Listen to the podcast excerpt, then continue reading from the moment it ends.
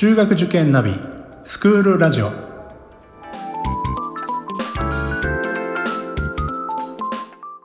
スクールナビゲーターののびるです。この番組は中学受験を目指すご家庭に学校の先生からの生の声や受験に役立つ情報をお届けするラジオです。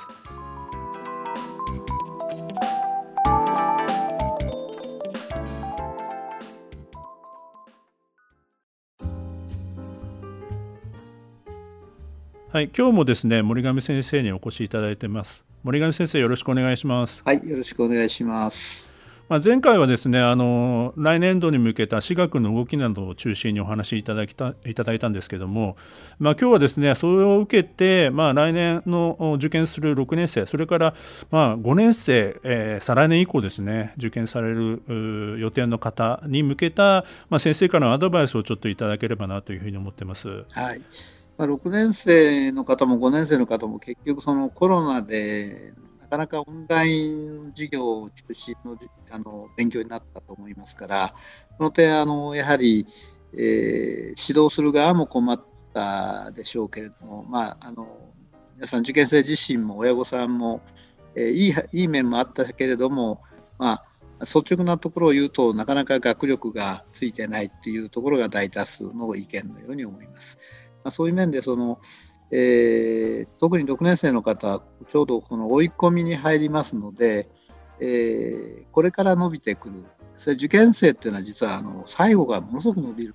そうですね、はい。えー、これやっぱりあの期待したいですね。なんで諦めずに第一志望は諦めないっていうどっかの塾のスローガンがありましたけれども、はい、まああの僕はよく言うんですが第二志望を書いてほしいと。うんえー、まあ、調子が上がれば第二志望を上げていけばいいし、調子があんまり芳しくなければ第二志望をもう少し下げてもいいと思いますし、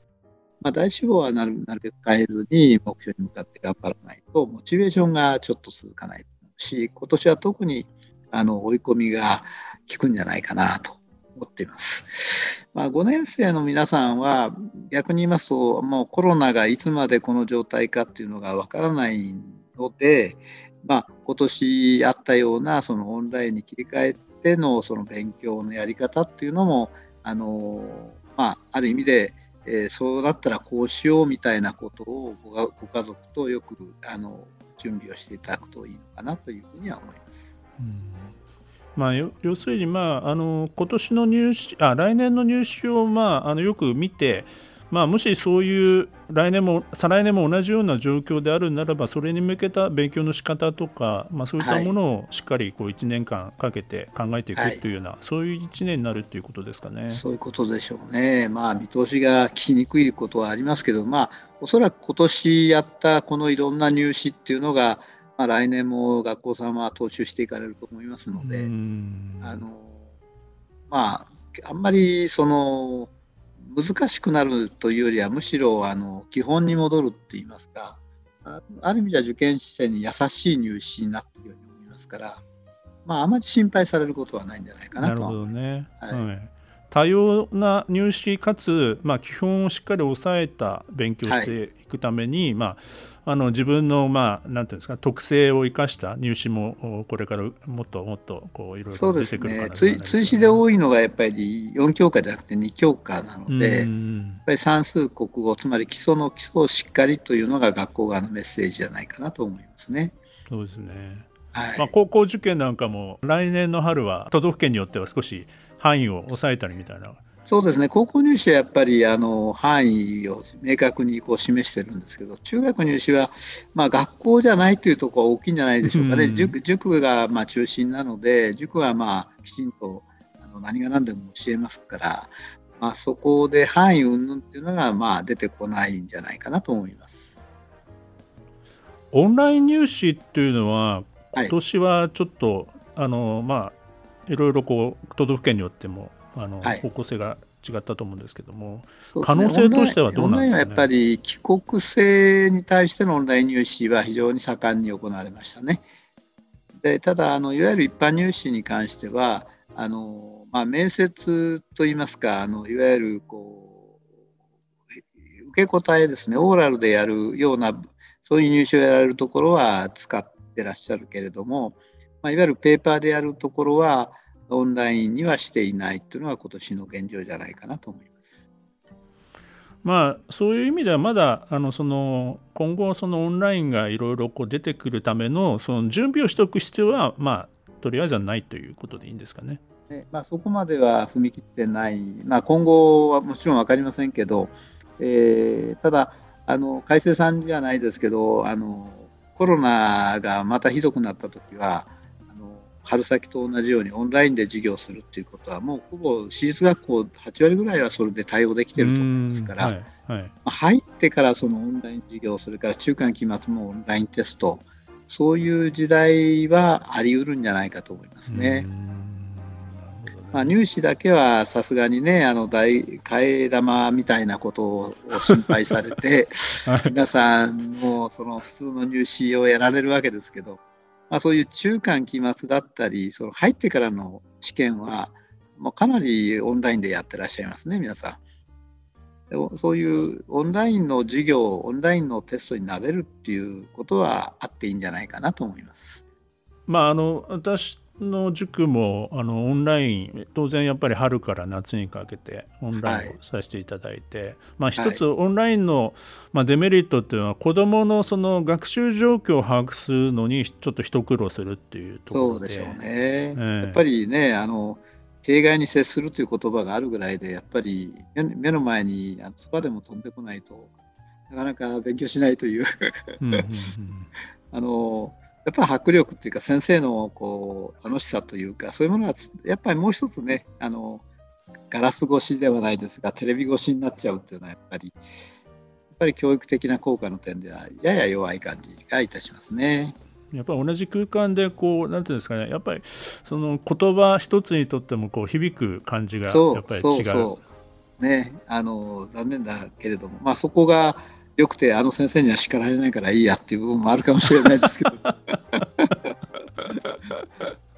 まあそのやっぱりやる子はそうは言いながらちゃんとやってますからね、あのよく言われるのは差が広がるんじゃないかということを心配されるわけですけど、まあ、あの私はあの親御さんも一緒にあの授業を聞けるという良さもあると思いますので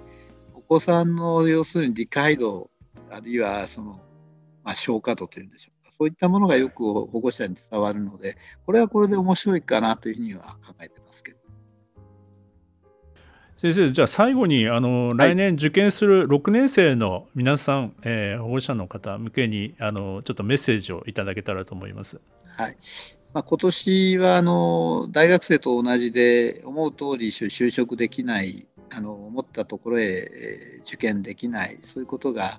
まあ、ないわけではないと思いますけれども、あのー、幸い学校さんが今回コロナ対応で素早く私学がオンラインを導入して面白い授業をやってますのでぜひあの勝ったところが自分の学校だということであの入ってから楽しくやれるんじゃないかな。学校の姿勢が随分変わりました。あえー、そこは非常にあのとてもいいことではないかと思っております。ので楽しみに勉強していただくといいかなと思います中学受験まだまだねこれからいろいろ変わるところもありますけど、今回コロナの影響で良い方向にも向かってるっていう部分もあるということですよね。これはね結構大きいと思いますよ。公立が全く対応できなかったんですけど私立はオンラインでさまざまな授業をやりましたね。うんこのつまり動画をそのいわゆるオンディマンドでやる場合とライブでやる場合と2つありますけれども、はい、皆さん工夫されてとてもあのいい授業ができてくるようになったなと思います。まあ、私立ならではの、ね、先生方も頑張ってらっしゃると思うんですけどね。はい、ねあのいい授業が増えましたですね。はい、私立のまた一つのメリットっていうか受験するメリットが増えたということですよね。はい、はい、それから友達付き合いがあまり上手じゃないお子さんも多いのでやっぱりあの学校へ行かなくて家でそういう勉強ができるってこれはこれでなかなかメリットだっていうふうに思うお子さんが結構いらしたっていうのはこれも一つのあり方かな。なるほど、はい、学校がそれを理解してそういう子にはこういう対策ができるなっていうこれは大きいんじゃないかとそういうことに気づいてきたというところもあるんですね。はい、はい、まあ、あの中学受験もしかしたらコロナの影響で、まあ、経済的な影響で少し再来年以降どうかなっていろいろ言われてると思いますけどそういったあの中学受験のメリットというか私学のメリットっていうのもこのコロナで逆に生まれてきたということでこれからも、はい、あの中学受験今ちょっと悩まれてる方もあの、はい、学校をまず知っていただくっていうのが一番ですかね。そうですね。あの、その知るのもオンラインで説明会がたくさんありますので、はいはいはい、あのいながらにして説明が聞けると、これもすごくありがたいなと。思います。なるほど。はい、先ほどのあの話の中にあの男子校がすごい増えてきたということを言い忘れましたけれども、はい、あのその中でも日大武山さんってすごい増えたんですけど、そういうそこは珍しくライブでも何回もやったんです。ね。やっぱり生の説明の方がやっぱり訴える力は強かったのかなと思います。なるほど、えーはい。それはそれで良さがあると思います。あのこの番組でもあの学校の先生に登場していただいて生の声をお伝えするということをやってますんで、まあ、これからもありがとうございます。あのこれからもあのいろんな先生にあの登場していただきたいと思っております。今日は森上教育研究所の森上先生にあのお越しいただきました。どうもありがとうございました。ありがとうございました。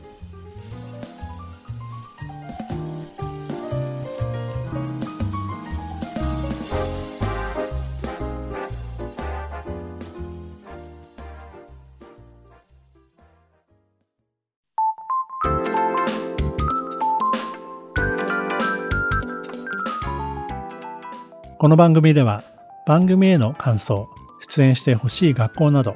皆様からのお便りをお待ちしています。